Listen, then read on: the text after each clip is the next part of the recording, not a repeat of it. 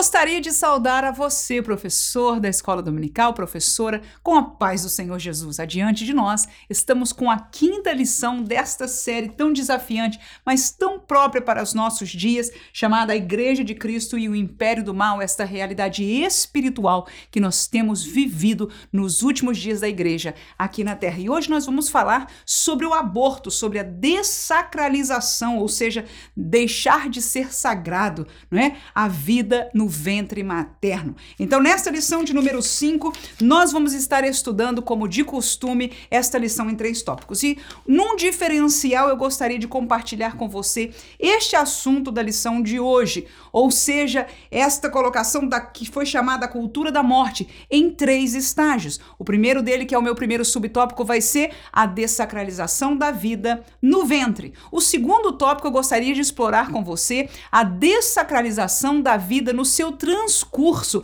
ou seja, onde a cultura da morte tem atingido a realidade do transcurso da nossa vida. E por fim, a dessacralização da vida no seu fim. A lição menciona a eutanásia como uma dessas colocações, opções para o fim da vida, e nós vamos dar uma olhada à luz da Bíblia, aquilo que nós podemos aprender para assim traçar e guiar a nossa vida. Muito bem-vindo a você que vos fala, a professora Manuela Barros, gravando desde os estúdios do Simple Pentecostal na Flórida, nos Estados Unidos, e compartilhando com você a palavra de Deus e este estudo, que nós queremos trazer um recurso adicional. Se você, como eu, ao ler esta lição de hoje, a lição de número 5, eu encontrei que há um assunto central que seria questão do aborto, mas eu encontrei uma oportunidade muito própria de nós caminharmos um pouco adiante, abrirmos uma luz e falarmos sobre a cultura da morte em outros aspectos que nós temos visto na sociedade e pode ser isso uma bênção para a sua classe, com certeza para as nossas vidas será. Vamos ao primeiro tópico. O primeiro deles é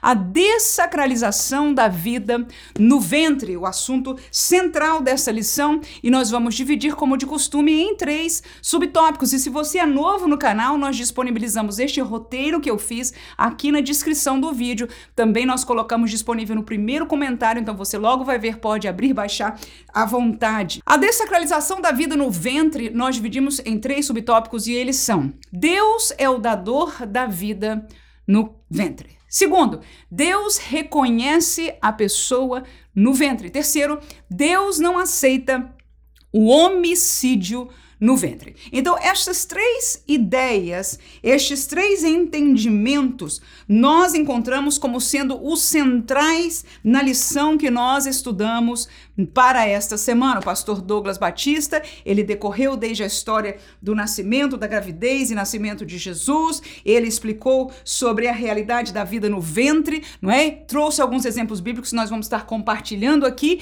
e eu encerro todo o entendimento dessa lição nestes três subtópicos. Então, o primeiro dele explica e nos esclarece aquilo que nós já conhecemos, é de quem dá a vida é quem? É Deus. Deus é quem dá a vida. Verdade que há uma lógica biológica de duas células que se encontram e ao se encontrarem se fecundam um junto uma outra e se dividem e começam um processo naturalmente biológico. Aleluia. No entanto, se fosse somente a biologia, a alma, mas sobretudo o espírito do homem não estaria inserido. Quem pode dizer amém já por isso que nós estamos aprendendo? A biologia, ela pode pode fazer células se multiplicar. Digas de passagem, quando falamos de biologia, estamos falando de natureza, o criador da natureza, o criador da vida, o autor da vida desde a sua primeiras vidas neste mundo, os animais no Éden foram criados, as plantas no Éden foram criados, por último Adão foi criado e Eva logo em seguida. Então todo mundo biológico, natural que nós conhecemos foi criação de Deus. Então ele é o dador da vida, porque ele é o Deus criador e ele é aquele que individualmente ao ser humano dá a vida. Por quê? Porque apesar de ele ter colocado em curso natural à biologia e muitos se orgulham por conhecer ela a nível de ciência, a verdade é que as células se multiplicam, no entanto, o espírito do homem não pode advir de uma célula, não vem da biologia, vem de Deus, aleluia. Então, Deus é o dador da vida no ventre. Lucas 1, 31, que foi um dos versículos da nossa leitura bíblica em classe, diz. E eis que em teu ventre conceberás e darás à luz um filho, e por-lhe-ás o nome Jesus. Ou seja, a Virgem Maria foi falada, foi encontrada pelo anjo Gabriel como uma mensagem de Deus, dizendo que ele, Deus, daria, colocaria uma vida no seu ventre. Aleluia. E apesar de Jesus ser diferente de todos nós, no sentido de várias maneiras, ele era o filho de Deus, a concepção dele foi não ordinária, mas extraordinária, miraculosa. O fato é que, da mesma maneira que Deus deu a vida a Jesus, também deu a vida a cada um de nós, porque ele permitiu que a nossa vida vingasse no ventre. Glória a Jesus. Êxodo capítulo 23 e versículo 26, nós deixamos mais este versículo para este tópico. Olha aí, não haverá alguma que aborte, nem estéreo na tua terra. O número dos teus dias cumprirei. Ora, este texto fala de Deus abençoando ao seu povo por ser obediente, por cumprir a sua vontade, Deus coloca este texto, este verso, esta colocação, como prova de bênção dele para o povo. Como assim? Parte da bênção é essa: é que nenhuma das vossas mulheres abortará. O que, que é isso, irmãos? É que naturalmente muitas gravidez são perdidas, são abortadas naturalmente. Eu já vivi essa experiência como mãe. Então, a gravidez há uma fecundação, mas ela não vinga em algum estágio do crescimento desta criança, deste feto, então ele morre, não é? E o corpo expele este feto e a gravidez não vai adiante. Então veja que a bênção do Senhor para estas vidas, para é, o povo de Deus é que se vocês obedecerem, se vocês forem fiéis ao Senhor, não haverá nenhuma que aborte. Por favor, não entenda que qualquer uma que hoje possa abortar espontaneamente, eu estou falando de algo que acontece espontâneo, signifique maldição de Deus, de maneira alguma. Mas aí está a bênção do Senhor e olha, nem estéreo na sua terra, você sabe disso. Que grandes mulheres de Deus no passado, esposas dos grandes homens de Deus na história bíblica, eram o quê? Estéreis. E não era maldição sobre eles, não. Deus tinha um propósito, para algumas deu, para outras, na verdade, terminaram os seus dias, com certeza na história de Israel. Muitas terminaram é, ainda estéreis, hoje ainda existe isso, mas a bênção do Senhor fala que na, ver, na sua terra, entre, entre o povo, não haveria estéreo. Então, o aborto natural, a esterilidade e a vida longa, o número dos teus dias cumprireis, ou seja, vocês terão vida abundante, é mão de Deus. Nisso eu quero enfatizar de que é Deus quem dá a vida. Até se a gente engravidar, no melhor dos sentidos, ainda o dador da vida é Deus. Por quê? Porque a gravidez pode sustentar-se ou não. Amém? Alguém pode, apesar de ter relações, fecundar ou não. Tá entendendo aí? Tem que ter mão de Deus, porque muitas pessoas são casadas, natu naturalmente tem o seu curso normal do casamento, tem saúde aparentemente natural de, na, nas coisas sexuais e, no entanto, não fecundam, não há fertilidade de alguma maneira. Né? Então isso acontece. O que, que eu estou falando com tudo, todas estas possibilidades? É que no fim de tudo, o dador da vida é Deus. Quem pode dizer amém? Segundo subtópico, Deus reconhece a pessoa no ventre. Este aí é importante. O pastor Douglas nos dispôs alguns versículos bíblicos que comprovam isso. E quando nós estamos falando em relação à sociedade sobre o aborto, sobre a prática de aborto, que se tornou hoje comum na sociedade, muitos governos já aprovaram para ser é, feito com naturalidade, como se fosse uma opção qualquer, aliás, como se fosse não sendo uma opção da vida da mulher em querer ou não a sua gravidez, não é? Então, essa colocação é, de que Deus reconhece a pessoa no ventre, ela é vital para o nosso entendimento e para a explicação de como nós enxergamos a realidade do aborto. Vamos aos textos. Jeremias capítulo 1 e versículo 5, o texto diz assim: Antes que eu te formasse no ventre, eu te conheci. Isso é Deus falando com Jeremias. E antes que saísses da madre, te santifiquei, e as nações te dei por profeta. Então Deus encontra-se com Jeremias neste texto que está escrito para nós no capítulo 1 do seu livro, dizendo que Deus falou com ele que quando, aliás, antes de que ele se formasse no ventre, ou seja, Jeremias, num certo sentido, como Jesus, veja que é só um certo sentido, ele já foi um projeto de Deus. Então ele diz que quando, antes que ele saísse da madre, e a madre neste contexto bíblico de palavreados bíblicos é o ventre da mulher. Então, no, no, tempo que ele foi formado, Deus o, o conhecia, Deus o via. Em verdade, antes ele diz: Eu te conheci. Aleluia. E ele diz: Antes que você saísse da barriga da sua mãe, eu te santifiquei. Santificação na Bíblia fala de separação. Eu te separei para um propósito. Ele diz aí: As nações te dei por profeta. Então você veja de que Deus afirma que ele reconhecia uma pessoa, alguém para quem ele já tinha um plano, para quem ele já tinha um projeto, a quem ele amava, a quem ele já usaria, não é? Em todas essas colocações pessoais, ou seja, o ventre da mamãe de Jeremias não tinha um feto. Somente eu posso falar disso tranquilamente a nível biológico. Mas para Deus estava ali Jeremias, o profeta das lágrimas, que hoje nós podemos ler o seu livro.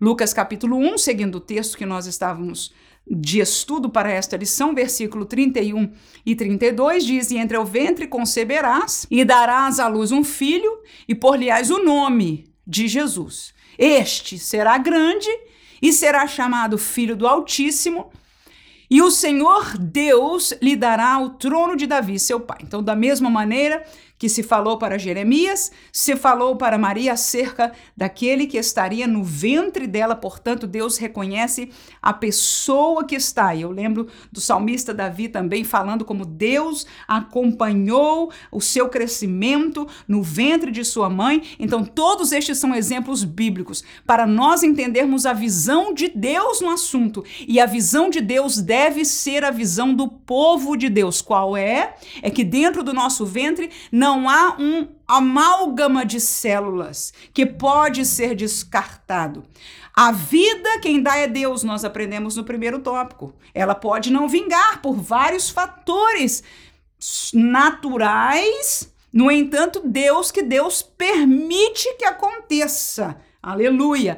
Mas que Deus, ao este feto tornar-se crescer, não é? No ventre de uma mulher, eu quero que eu e você entendamos neste dia, reconheçamos pela palavra de que Deus olha para ali, aleluia, uma pessoa. Quando a minha pequena Iana estava dentro do meu ventre, Deus já conhecia a minha Iana. Quando o meu Levi estava dentro do meu ventre, Deus conheceu o meu Levi. Hoje já são crianças que estão crescendo na presença do Senhor para a glória do seu nome. Terceiro, Deus não aceita o homicídio no ventre. Usei esta palavra propositadamente, porque o aborto ou é, a incompletar a gravidez, não é terminar uma gravidez, podem ser palavras, né, novas e que a gente encontre melhor. A verdade é que quando você mata um outro ser humano, e como nós dissemos, Deus olha para aquela pessoa dentro do ventre como uma pessoa, ali Deus já deu o seu espírito, aleluia. Então, aquele que é uma pessoa, se a gente mata alguém, é chamado homicídio, mesmo que este homicídio seja feito dentro do ventre materno. Êxodo capítulo 20, versículo 13, é o texto da lei de Deus que diz: Não matarás. E este matarás não está retirando, olha, não matarás, não matarás a ninguém no ventre. Não matarás depois de recém-nascido. Não matarás depois de 60 anos. Não matarás depois de 80 anos ou antes desse tempo. Ou seja, não há estipulação divina, a ordem de Deus, a lei de Deus no Decálogo, que é repetida para nós a nível de Novo Testamento Aleluia! Então não dá ao homem ao direito a tirar a vida. Nós, se fizermos, estamos pecando contra Deus, pecando contra o nosso próprio próximo, isto é, um homicídio. Leio ainda 1 Samuel capítulo 2 e versículo 6, que diz o texto: O Senhor é o que tira a vida e a dá, faz descer a sepultura e faz tornar a subir dela. Então está explícito para nós, aleluia, que o Senhor é o dador da vida e o direito de tirar é dele, aleluia. Você pode contar como isto aconteceu, como aquele acidente, como aquela pessoa fez. No entanto, nós, como crentes, temos que entender que isso tudo está sob o controle de Deus. Deus permite as coisas acontecerem, muitas delas caminham conforme o curso natural. No entanto, não é de o que eu quero dizer para nós neste dia. Não é falar sobre a naturalidade da vida porque é muito importante nós entendermos isso. Alguém pensa, olha, um ladrão veio, uma pessoa louca veio e matou meu tio, tirou a vida dele. Não foi Deus quem o fez. Nós vivemos num mundo de violência e nós pagamos o preço do curso da naturalidade das coisas do mundo. O que é natural? Natural, por exemplo, é quem é bebê cresce, se forma, se torna um adolescente, se forma em um homem ou em uma mulher, se torna um adulto, ele vai envelhecer e ele vai falecer isso numa naturalidade. Fora, dentro desta naturalidade, por causa do pecado, muitos se enfermam ainda na infância. E sua vida é terminada.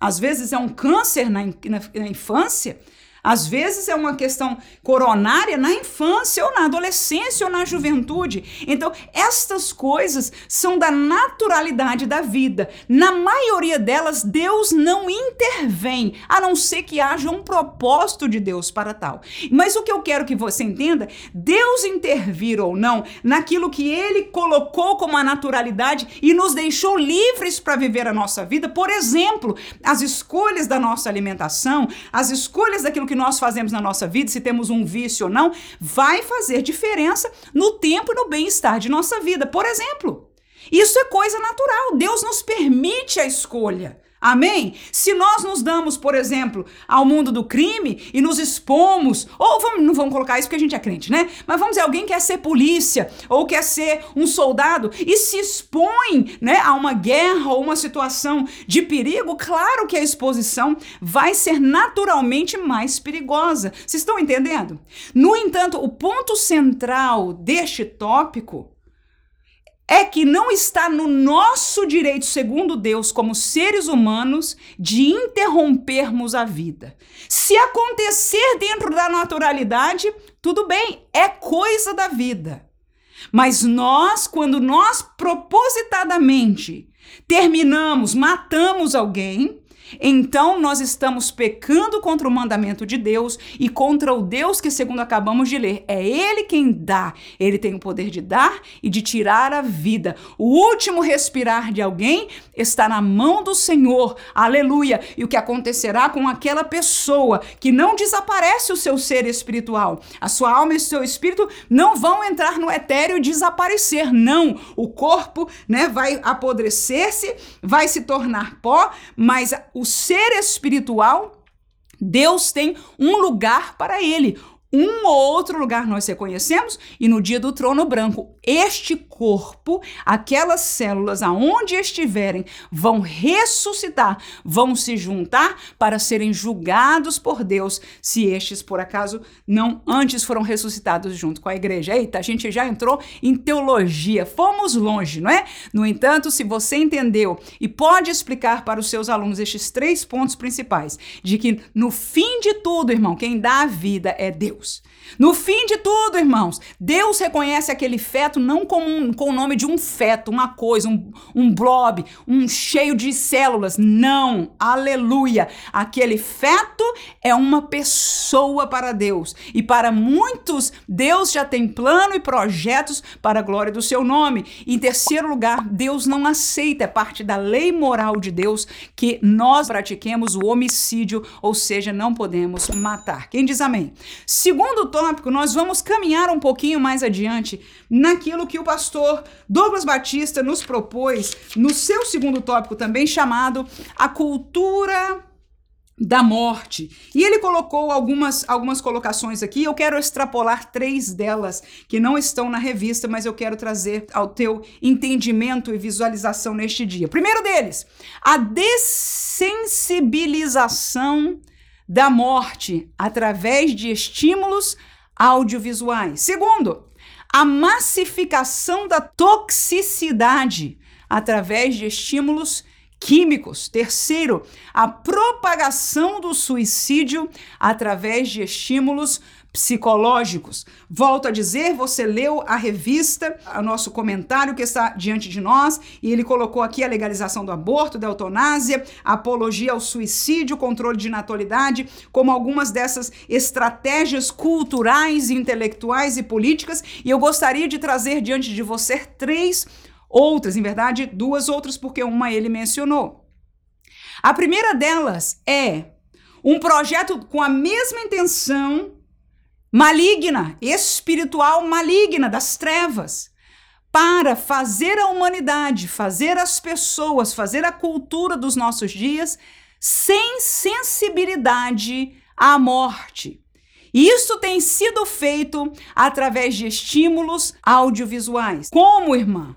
Ora, uma das coisas que tem proliferado muito no mundo é o mundo do ocultismo. Dentro deste mundo do ocultismo, muitas coisas escuras, sombrias, feitas, muitos símbolos, muitas visualizações são coisas que antes no passado nós achávamos feias, nós achávamos escuro, nós achávamos, não é, coisa de trevas. E hoje, através da mercantilização da bruxaria, da religião wicca, do paganismo, de outras formas de ocultismo, as pessoas têm trazido estes objetos, estes livros, estas figuras para dentro da sua casa e vão dessensibilizando o que é feio, aleluia, e o que é bonito.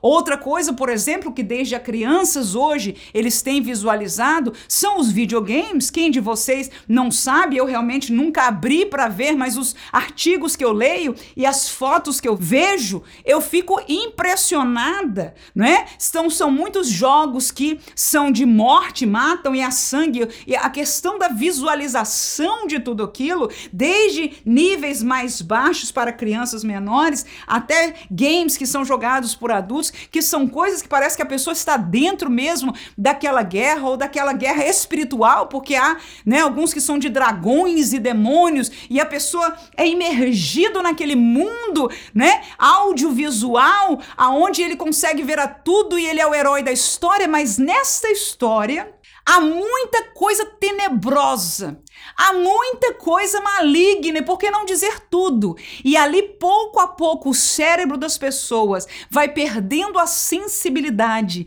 do feio, do horrendo, do macabroso e da morte. Torna-se uma coisa natural. Eu me lembro de uma vez ter visto um documentário é, sobre é, o mundo islâmico. E neste documentário, a pessoa que mostrou, mostrou o cenário de alguns pais né, com seus filhos e parte daquilo que eles mandavam fazer era pegar uma bonequinha e decepar a cabeça da boneca. Eram uns dois ou três meninos naquele vídeo, deviam ter aí os seus sete anos, seis para sete anos de idade. Então veja, eles expunham a criança desde essa idade a normalização de ver uma cabeça decapitada e aquela criança segurava aquela cabeça e hoje nós conhecemos não só no mundo islâmico aonde eles é, estão, né, em termos de nações, mas nós vemos ataques como estes feitos aqui nos Estados Unidos têm crescido demais. De vez em quando vem uma reportagem de alguns que foram decapitados não sei aonde, não sei aonde. Então você veja que aquilo que para nós só ouvirmos e pensarmos numa coisa dessa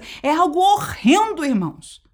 No entanto, há culturas e a cultura nossa em geral está trabalhando pouco a pouco os filmes que nós assistimos que nós expomos a nós mesmos, aos nossos jovens, aos nossos adolescentes, às nossas crianças. Filmes desde magia, que onde está uma beleza encantadora do mundo da fantasia que por trás tem ensinado os nossos filhos e apegado a eles o interesse à magia. nós somos criminosos.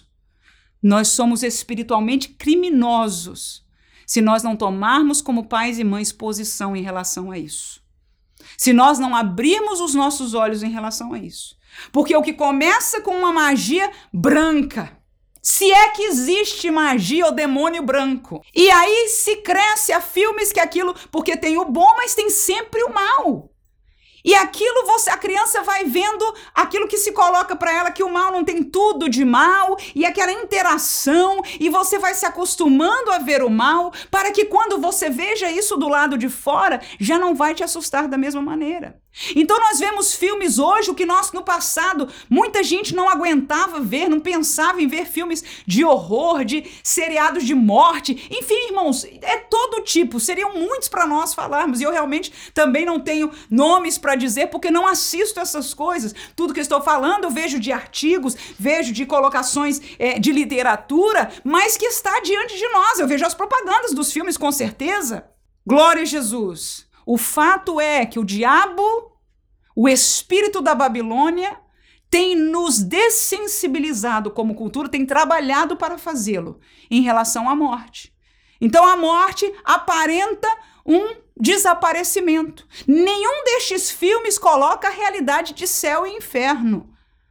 Nenhum destes filmes fala sobre Jesus e a mensagem da salvação, nem mostra às pessoas a realidade de uma vida eterna no inferno.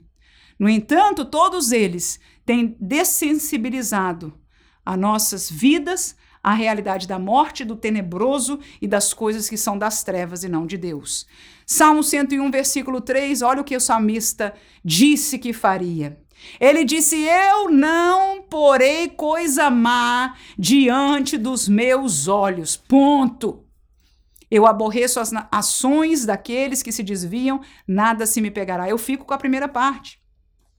Eu sempre volto a este salmo, glória a Jesus, porque este é o segredo da vitória, como Paulo também disse a Timóteo: foge, Timóteo, aleluia. Davi ele falou: Eu não vou pôr coisas más Posso dizer agora que nós estamos falando dessas coisas tenebrosas, dessas coisas feias. Ah, mas eu não sinto nada, não tem que sentir. Você tem que entender que são coisas malignas e vão trazer efeitos malignos na sua. Isso aí, irmão, você pode escrever. Você não vê hoje eu li um livro de uma autora americana chamada Márcia Montenegro. Ela foi astróloga por muitos anos, moveu muita coisa no mundo ocultista e ela escreveu um livro é, chamado Enfeitiçados, né, falando sobre as crianças serem enfeitiçadas por essas coisas de magia que elas são expostas na infância na juventude. Então, ela falava: uma das coisas que você jamais vai conseguir fazer é apagar da sua mente aquilo que você viu. Uma vez que você foi exposto a alguma coisa, Parece que você não se lembra, mas em algum lugar, quando te aparecer outra coisa, a sua mente vai fazer uma associação. E é isso que nós, como crentes, não estamos sendo cuidadosos. A gente diz esta besteira, desculpa falar com tanta clareza, que não tem nada a ver, não tem problema tá? Não, irmã, esse filme não é assim tão terrível, não tem problema não. É engano do inimigo das nossas vidas, porque Jesus lá no fim, na, na palavra em Apocalipse, ele diz: aquele que é santo santifique-se ainda. Agora, aquele que é impuro, faça impureza ainda. Ou seja, nós que estamos vivenciando a realidade dos fins dos tempos, nós temos é que nos achegar ao santo, enquanto o mundo está fazendo cada vez mais impuro. Irmãos, meu Deus, eu vejo nas notícias aqui os shows de Hollywood, irmãos que antigamente era um fenômeno, aquilo era bonito. Eu não estou dizendo que eu fui, não, mas eu estou dizendo, eu vejo as propagandas. Agora eu vejo de cantoras aquela coisa. Eu não sei como é que pode ser um show daquele, honestamente. Nunca assisti nenhum vídeo. Fora algumas fotografias, mas eu posso só imaginar. Porque eu vejo cara de demônio, eu vejo pessoa, mas assim, ou seja, uma, uma imagem, não sei se aquilo a pessoa vem com máscara ou só maquiagem, como é que é aquilo, irmãos? Aquela escuridão, aquela vermelhidão, ou seja, parece que eu estou enxergando aquele primeiro a primeira lição que a gente falou, né? Do espírito da Babilônia, da besta que vinha, do, das cores da escarlata, do vermelho. Parece que eu estou enxergando nos shows de Hollywood de hoje, irmãos. E as pessoas estão indo aos milhares. E que Deus cubra com o sangue de Jesus que crentes não estejam participando, ou aceitando, ou permitindo. Aleluia. Que na sua casa se haja louvor às coisas do inimigo. E trazer estas músicas e trazer esta realidade, estes vídeos para dentro do nosso lar. Porque eu falo como um rapaz chamado Steve Buckers também, um homem que ficou milionário com todas essas coisas do ocultismo. Mas Jesus o encontrou. E quando ele escreve o seu livro, um dos últimos capítulos, ele põe uma lista. Eu quero que vocês entendam. Alguns ele diz assim: não pensam que isso é sério, que isso é problema. Mas eu conheço o outro lado. Aí ele lista, eu vou listar para vocês o que você tem que tirar da sua casa. Aí ele diz lá todos os livros que tenha título que fale disso. É, objetos, assim, irmãos, e a lista eu digo, meu Deus! Então alguém que saiu de lá sabe quão sério é ser de lá. Sabe o que é ser escravo do inimigo. Nós não conhecemos e por isso a gente acha que não tem problema. Mas a verdade é que nós estamos abrindo vazão. E a cultura da morte não é um termo legal, irmãos. É uma agenda do inferno. Alguns dizem ah, é a agenda da esquerda. Não, irmãos! É uma agenda do inferno. Se é esquerda ou direita, ou centro, ou de cima ou de baixo, quem a está manipulando e fazendo ela crescer, a mim pouco interessa. Porque eu, como crente, eu estou de olho. Eu estou de olho no que Jesus me ensinou, para onde Jesus me mandou, disse, disse que eu estarei em breve, como é que seria o meu percurso nesta vida e o que é que aconteceria por parte do inimigo para tentar me tirar desta carreira e faria contra a humanidade e contra os seus servos até o fim dos dias, porque tudo isso está escrito na palavra de Deus. Portanto, quem conhece a palavra de Deus tem sabedoria, tem entendimento, tem conhecimento e vou dizer mais, tem temor. Muitos de nós não temos temor, porque nós não temos lido, não temos ouvido pregações honestas, justas, de autoridade da palavra de Deus. Nós mesmos passamos, procuramos, vamos dar aula é, e olhamos só aquilo ali, etc. Nós não estamos alimentando a nossa alma, o temor de Deus, lendo e degludindo a palavra de Deus. Por isso, eu convido a você mais uma vez. Eu tenho um canal que é não como esse que muitas pessoas estão vindo, pequenininho, chamado Devocional do Simple Pentecostal, aonde todo dia eu pego um texto bíblico pequeno, em sequência, não pulo nada, e ali a gente vai se alimentando da palavra. Eu tenho sido fortalecida. Então, o segredo de nós conhecermos, de estarmos fortalecidos, de termos temor de Deus, está em nós comermos alimentarmos da palavra de Deus. Segunda ponto que não foi falado aqui, mas desta cultura da morte, seria a massificação da toxicidade através de estímulos químicos. Que isso, irmã? Nós estamos caminhando para uma cultura da morte, por um lado, pelas realidades audiovisuais, por Hollywood, por outros grandes nomes da cultura brasileira, ou americana, ou europeia, não importa, ou africana, e nos desensibilizando ao, à morte, ao feio, ao raro, ao tenebroso. Por outro lado, os nossos governos, as indústrias químicas estão envenenando-nos com os químicos. Porque Deus criou a natureza para nós e fez a natureza funcionar. E quando Israel não conhecia bem do assunto, ou conhecia na sua sabedoria, Deus, na sua sabedoria maior, deu dica, inclusive, a eles. Ele diz: olha, a terra vai descansar um tempo. Vocês tantos anos vão produzir, vai ter essa rotatividade, tal ano você vai dar o ano de descanso. Então, todo este tipo de colocação, irmão, da parte de Deus, é o cuidado de Deus para nós entendermos que Ele é o Criador da natureza e o que Deus fez na natureza foi para, para o nosso proveito, para nós vivermos dela. Mas no nosso crescimento científico, nós arrumamos materiais químicos para fazer a vaca engordar mais rápido, para poder a gente matar mais rápido e ter mais comida. E há uma mentira criminosa que todos nós cremos nela, sobre, chamada overpopulation, é, que a população é maior e vai ficar maior que não vai ter como conter. Então, por que a população vai crescer de tal maneira que não vai ter como conter, não vai ter comida para todo mundo? Então, a gente precisa controlar esta população, controlar a natalidade. Então, estão injetando químicos em nós, estão botando químicos nos nossos remédios, nas nossas comidas, para que haja menos fertilidade. E nós, como população, temos visto esta realidade. Então eu não quero entrar no detalhe político disso, para mim não faz diferença. O que eu sei é que os pesticidas, a, a, as comidas, como é que chama? Transgênicas, não é isso? Que são modificadas na sua genética. Irmão, modificar a genética de uma comida é mexer com o que Deus criou, irmãos. Será que um crente pode dizer amém por isso? Volto a dizer, a minha briga não é política, não, irmão. Faço questão nenhuma. Faço questão nenhuma. Mas eu não sou tonta de dar para minha filha uma comida química ou uma maçã natural. Eu sei qual vai fazer melhor para ela. E muitos nós, como sociedade, temos vivido o quê? O efeito daquilo que nós consumimos. Claro que é mais prático, se torna mais barato, mas infelizmente, esta falácia é o que eu digo, é uma falácia. São poucas pessoas, mas há algumas neste mundo que estão mostrando os números verdadeiros, pelo que é o que chamam de depopulacionismo, ou seja, na verdade, nós estamos diminuindo a cada ano o número da população e o que vai acontecer em algumas gerações é o contrário contrário do que a gente tem sido pregado. De que vai crescer de uma maneira que não vai ter. Isso não vai acontecer. Na verdade, a curva está negativa e já tem muito tempo.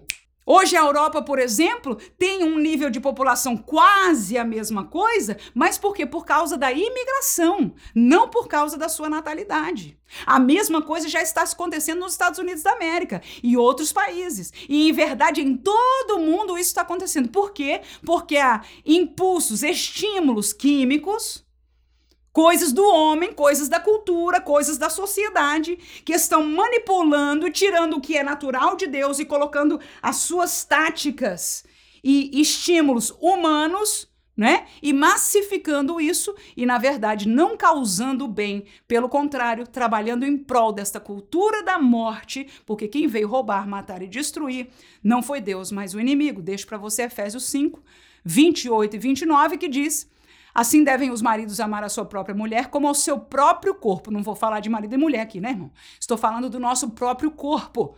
Quem ama a sua mulher ama-se a si mesmo, porque nunca, o versículo 29, ninguém aborreceu a sua própria carne. Antes, a alimenta e sustenta, como também o Senhor a igreja. Então, deste texto eu quero extrair esta verdade que o Senhor, na pessoa de Paulo, colocou para nós, claro que ele fez uma ligação diferente, falando da igreja, falando do marido, mas ele propôs para nós uma verdade que diz: ninguém nunca aborrece a sua própria carne. O que, que a gente deve fazer pelo nosso corpo? Hã? Alimentar e sustentar, ou seja, cuidar da saúde nossa, do bem-estar da nossa família e, na medida do possível, da nossa sociedade, é o normal, mas há uma cultura da morte que está movendo por fatores de ganho financeiro ou outros. Volto a dizer, eu não quero entrar no assunto da política disso. Não importa a razão por trás. O fato é que nós entendemos que nos fins dos tempos, nós falamos, no primeiro lugar, da dessensibilização pelos audiovisuais, agora estamos falando da toxicidade toxicidade pelos elementos químicos que nos têm sido impostos nessa sociedade. E eu vou terminar com a propagação do suicídio. Estes vêm através de estímulos psicológicos. 1 Reis 19,4 diz: E ele foi ao deserto, caminho de um dia, e veio e se assentou debaixo de um zimbro, e pediu em seu ânimo a morte. Já basta, Senhor, Toma agora a minha vida, pois não sou melhor do que meus pais. Quem diria que estas palavras seriam vindas da boca de um grande homem de Deus, de um profeta chamado profeta Elias. Jonas capítulo 4, versículo 1 e depois o versículo 3, outro profeta de Deus disse estas palavras: Mas desgostou-se Jonas extremamente disso e ficou todo ressentido.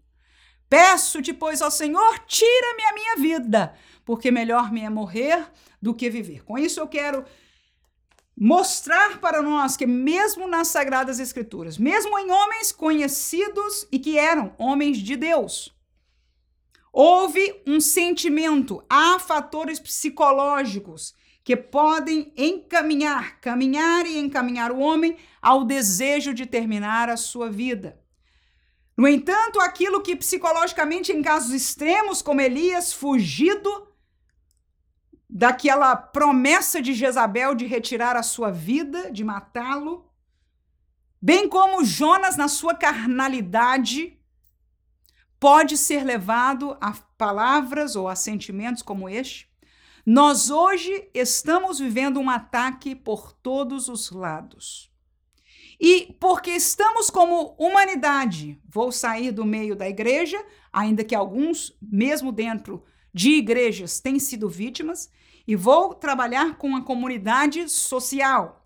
Como sociedade, esta cultura da morte tem trabalhado em todos os lados. Então, realidades químicas que vêm através de remédios, através da alimentação, juntos com outras realidades audiovisuais, que a pessoa vai se acostumando com ver aquela possibilidade e o que é que acontece depois. Enfim, lida com coisas de dentro do ocultismo e tudo isso está na esfera daquilo que ele vê, daquilo que ele põe para dentro do corpo e você sabe, químicos alterados altera muita coisa em nós. É simples, principalmente as mulheres conhecem disso. O nosso ciclo mensal feminino é um ciclo que chamado de ciclo porque os nossos hormônios, ou seja, químicos do nosso corpo, mudam de quantidade. E quando estes números químicos dentro do corpo da mulher se alteram, muitas outras coisas acontecem conosco que são efeito de químicos alterados dentro de nós. Às vezes, em algumas mais do que outras, alguns um pouco diferente, mas a irritabilidade, por exemplo, a sensibilidade. Tem mulheres que, determinado tempo do mês, então, com aquela mudança química, chora muito, chora por nada. Então, toda esta mudança química, eu quero que você entenda. Se os químicos do corpo naturais alterem este desbalanço, que não é um desbalanço negativo, foi Deus quem criou para ser assim, mas ao haver, então não vamos chamar de desbalanço, ao haver essa transição reação química, nós sentimos o efeito. Imagina nós colocando para dentro de nós uma série de outros químicos que estão causando a nível de cérebro e a nível de saúde do corpo um desbalanceamento. Com, junto com isso, nós estamos sendo expostos a realidades espirituais que nós não entendemos, irmãos. Porque, diga de passagem, escute por favor, eu e você vivemos na dimensão humana. A gente conhece aquilo que a gente vê. Até quando você vê um endemoniado, você só reconhece aquilo que você vê. Você não sabe, nem eu sei, o que é por trás da realidade do mundo espiritual, nem das trevas, nem de Deus. Tudo aquilo que a gente conhece de verdade é o que esta palavra nos diz. E é suficiente para nós nos entendermos, para nós entendermos que nós devemos fugir do que é mal, fechar os nossos olhos ao que vem das trevas e nos aproximar sempre das coisas de Deus e da luz. No entanto, como esta realidade entra coisas químicas e entra coisas espirituais, estas pessoas e sugestões psicológicas, como é agora, a gente vai estar tá falando na lição que vem, na duas, três lições, né, sobre a questão da sexualidade, possibilidade de transições sexuais de gênero. Então, todas estas mensagens juntas entram numa pessoa e causam um desbalance de espiritual, a químico, a psicológico, e aí a mensagem vem: se não tem saída, o que fazer? Aqui nos Estados Unidos, irmãos, é quase todo dia.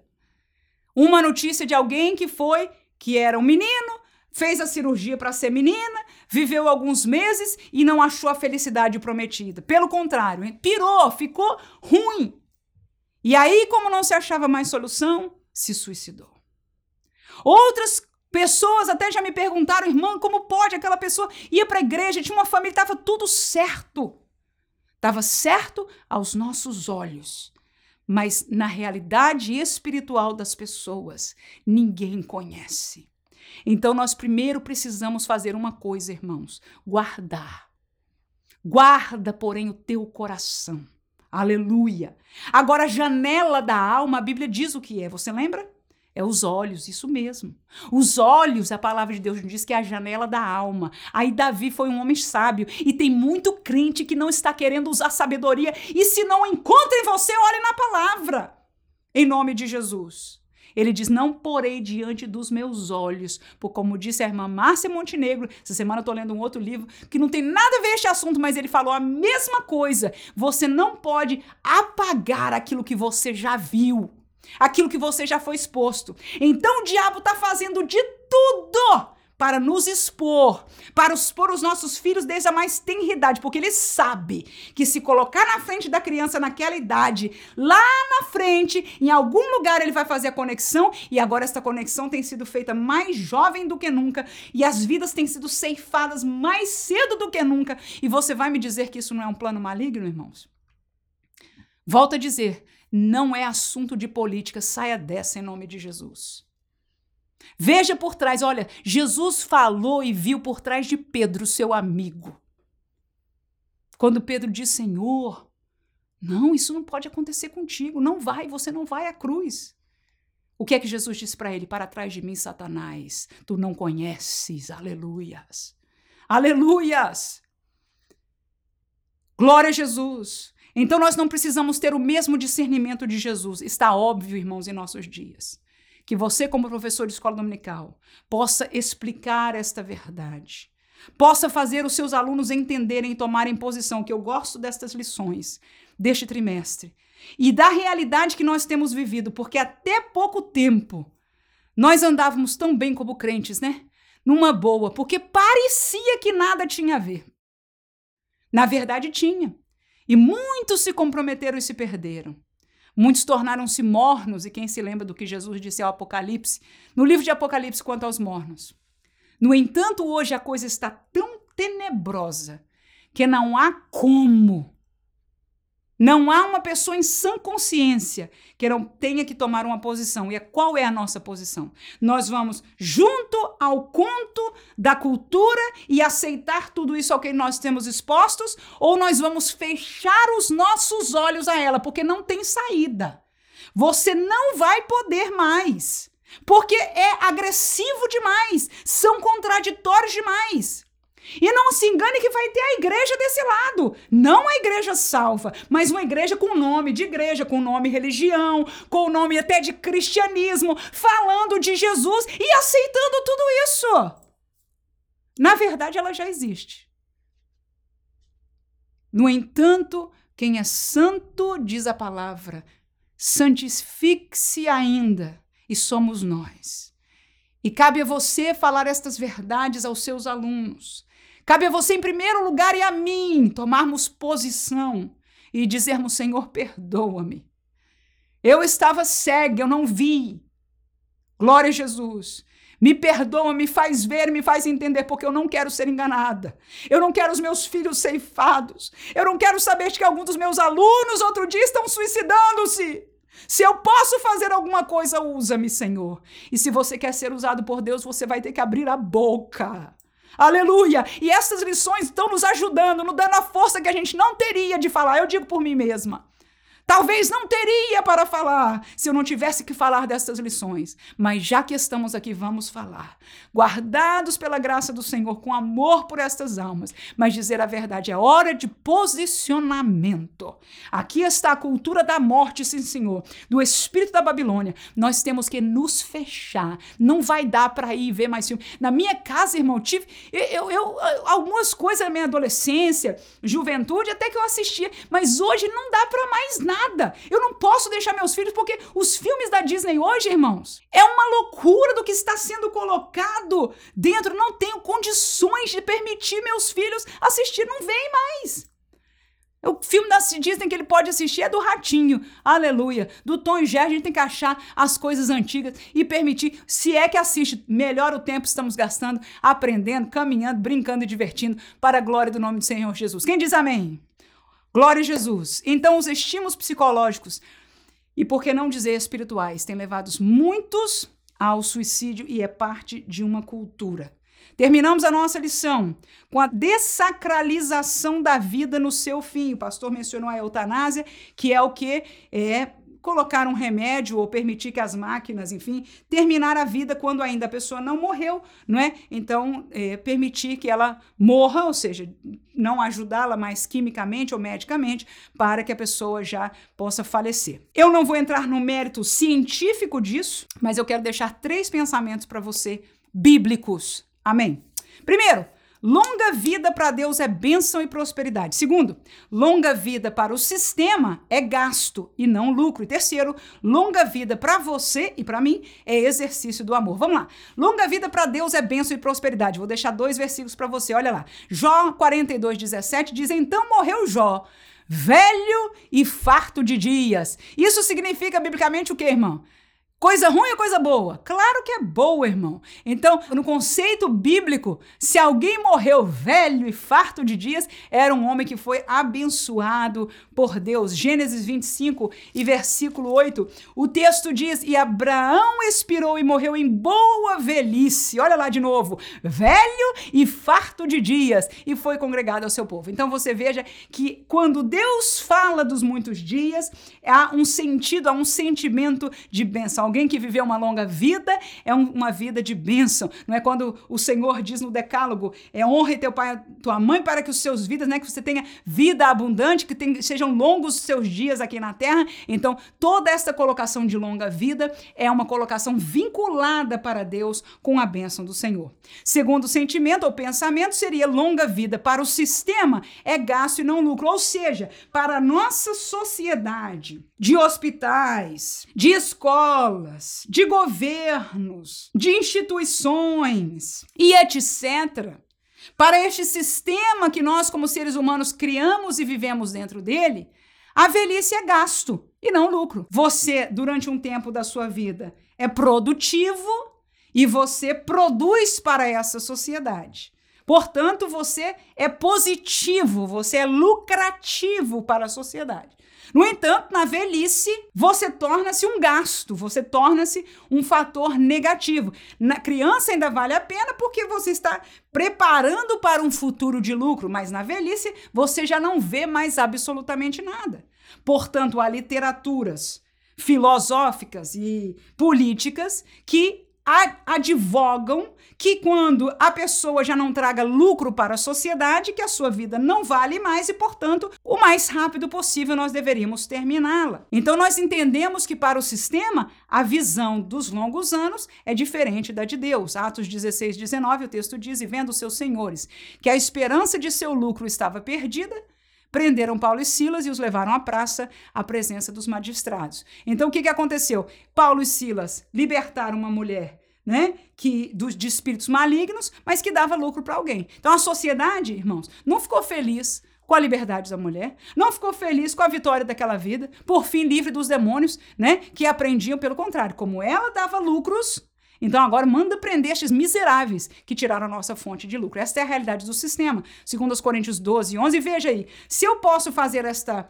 comparação e usar textos bíblicos, significa que nós não estamos falando só do sistema pós-moderno ou atual do século 21, não, estamos falando de todo o sistema humano, desde as suas primeiras inserções. Esta é uma realidade, que todos eles é, estão atrás do lucro e o que não é lucrativo se quer exterminar. Terceiro e último, longa vida para você e para mim é o exercício, é uma possibilidade de exercitar o amor. Filipenses capítulo 4, versículo 14 ao 18, o texto diz assim: Todavia, fizestes bem em tomar parte na minha aflição. E bem sabeis vós, ó Filipenses, que no princípio do evangelho, quando parti da Macedônia, nenhuma igreja comunicou comigo com respeito a dar e receber, senão vós somente, porque também uma e outra vez me mandaste o necessário a Tessalônica. Isso é uma igreja de Filipos que mandou oferta, né, para Paulo. Aí ele termina o 17 e 18 ainda. Não que eu procure dádivas, mas procuro fruto que abunde para a vossa conta. Mas bastante tenho recebido e tenho abundância, cheio estou, depois que recebi de Aprafrodito, que da vossa parte me foi enviado, como cheiro de suavidade e sacrifício agradável e aprazível a Deus. O que é que Paulo está dizendo? Na carreira dele, esta igreja se sentiu constrangida. Ela exercitou o amor em enviar uma oferta, em enviar o sustento, em mostrar amor através do seu sacrifício. Essas palavras finais são muito importantes. Olha lá como cheiro de suavidade e sacrifício agradável e aprazível a Deus. Então, a hora que nós nos beneficiamos de um ministério como o de Paulo, que formou a nossa igreja, que evangelizou os perdidos, que é, consagrou os obreiros que agora estão, mas agora Paulo está longe, Paulo está necessitado, Paulo está envelhecido. Esta igreja teve a oportunidade, por causa, claro que Paulo não é um caso extremo, ele não viveu assim tantos anos, nós estamos fazendo uma aplicação, mas para nós, a longa vida de alguém é a oportunidade que eu e você temos de repagar o que ele fez, de sermos agradecidos e de exercitarmos o nosso amor por aquela pessoa, agradecidos por o que ele fez e até quem não tem feito muito, você tem a possibilidade de amar sem ser pago de volta. Quando nós damos alguma coisa ou recebemos de alguém, tem sempre aquele vínculo, né? Poxa, ele me deu, qualquer dia eu vou fazer alguma coisa para ele, ou vice-versa. No entanto, quando nós damos para alguém, aleluia, que não tem mais possibilidade de fazer nada por nós, estamos verdadeiramente praticando o amor por essa pessoa. Eu quero convidar você neste sábado para estar ao vivo comigo, às nove da noite, no horário de Brasília. Neste canal, chama-se Professor EBD Sábado Live. Eu tenho vindo, eu penso que já são 12 episódios. Ah, o número de pessoas tem sido acrescentado a cada sábado. O que nós fazemos é que nós nos encontramos como professores de escola dominical. Conversamos sobre algum desafio que existe neste trabalho de ser professor de escola dominical. Falamos do que é a nossa missão. Esclareço algumas dúvidas, tenho respondido perguntas. Junto eu estou com a professora e missionária Vânia da Silva e aqui também nós trazemos alguma dica para a classe do domingo seguinte e alguma palavra, às vezes teológica, enfim, que nós trazemos também para cada um dos professores que estarão juntos. Então, se você tiver oportunidade, ao vivo estará às 9 horas neste canal. Se você se inscrever no canal e ligar a notificação, você vai ser notificado, aí não vai ter preocupação de não lembrar. No entanto, se não fizer, já fica sabendo que são que é às 9 horas do horário de Brasília, e se por acaso você não puder estar, pode procurar, porque ele fica disponível como vídeo. Então, se você não assistiu até hoje, pode procurar para assistir algum episódio do passado e ver se te interessa estar conosco. Eu espero que sim, porque eu espero te ver lá. 2 Timóteo capítulo 4, versículo 11, diz: Só Lucas está comigo. Toma Marcos e traze-o contigo, porque é muito útil para o ministério. Quando vieres, traze a capa que deixei em Troade, em casa de Carpo, e os livros, principalmente os pergaminhos. Procura vir antes do inverno Êbulo e Prudente, e Lino e Cláudio e todos os irmãos te saúdam. Ora, o que, que Paulo está dizendo aí? Está pedindo alguém, por favor, traz a minha capa. Entre as outras coisas que ele falou, o que me chamou a atenção neste texto, ele disse: faz o favor de tentar vir antes do inverno. Ou seja, irmão, o que, que capa faz? É um casacão né? Então Paulo pediu, Timóteo, então traz para mim, por favor, a minha capa, rapaz, e tenta vir antes do inverno, porque o coitadinho passaria uma temporada de frio e ele precisava da capa que ele tinha, né? E tinha deixado em outro lugar. Então é a hora, irmãos, na sua velhice, na sua prisão, no lugar onde ele estivesse, foi a hora dos seus obreiros demonstrarem amor por ele. E quando nós encontramos alguém na sua velhice, é a hora e a oportunidade que nós temos de demonstrar o nosso amor. Tendo com base isso, Deus nos dará instrução, sabedoria, amor e graça para cumprirmos o mandamento de Deus. Não matarás, para sermos obedientes à obra de Deus, para nos aproximarmos cada vez mais da luz e mais longe das trevas que estão sendo apreciadas por esta cultura que está enganando a sociedade e tentando nos atingir. Que possamos buscar e amar a luz. Que Deus abençoe você, a sua classe, a sua família. Em nome de Jesus. Amém.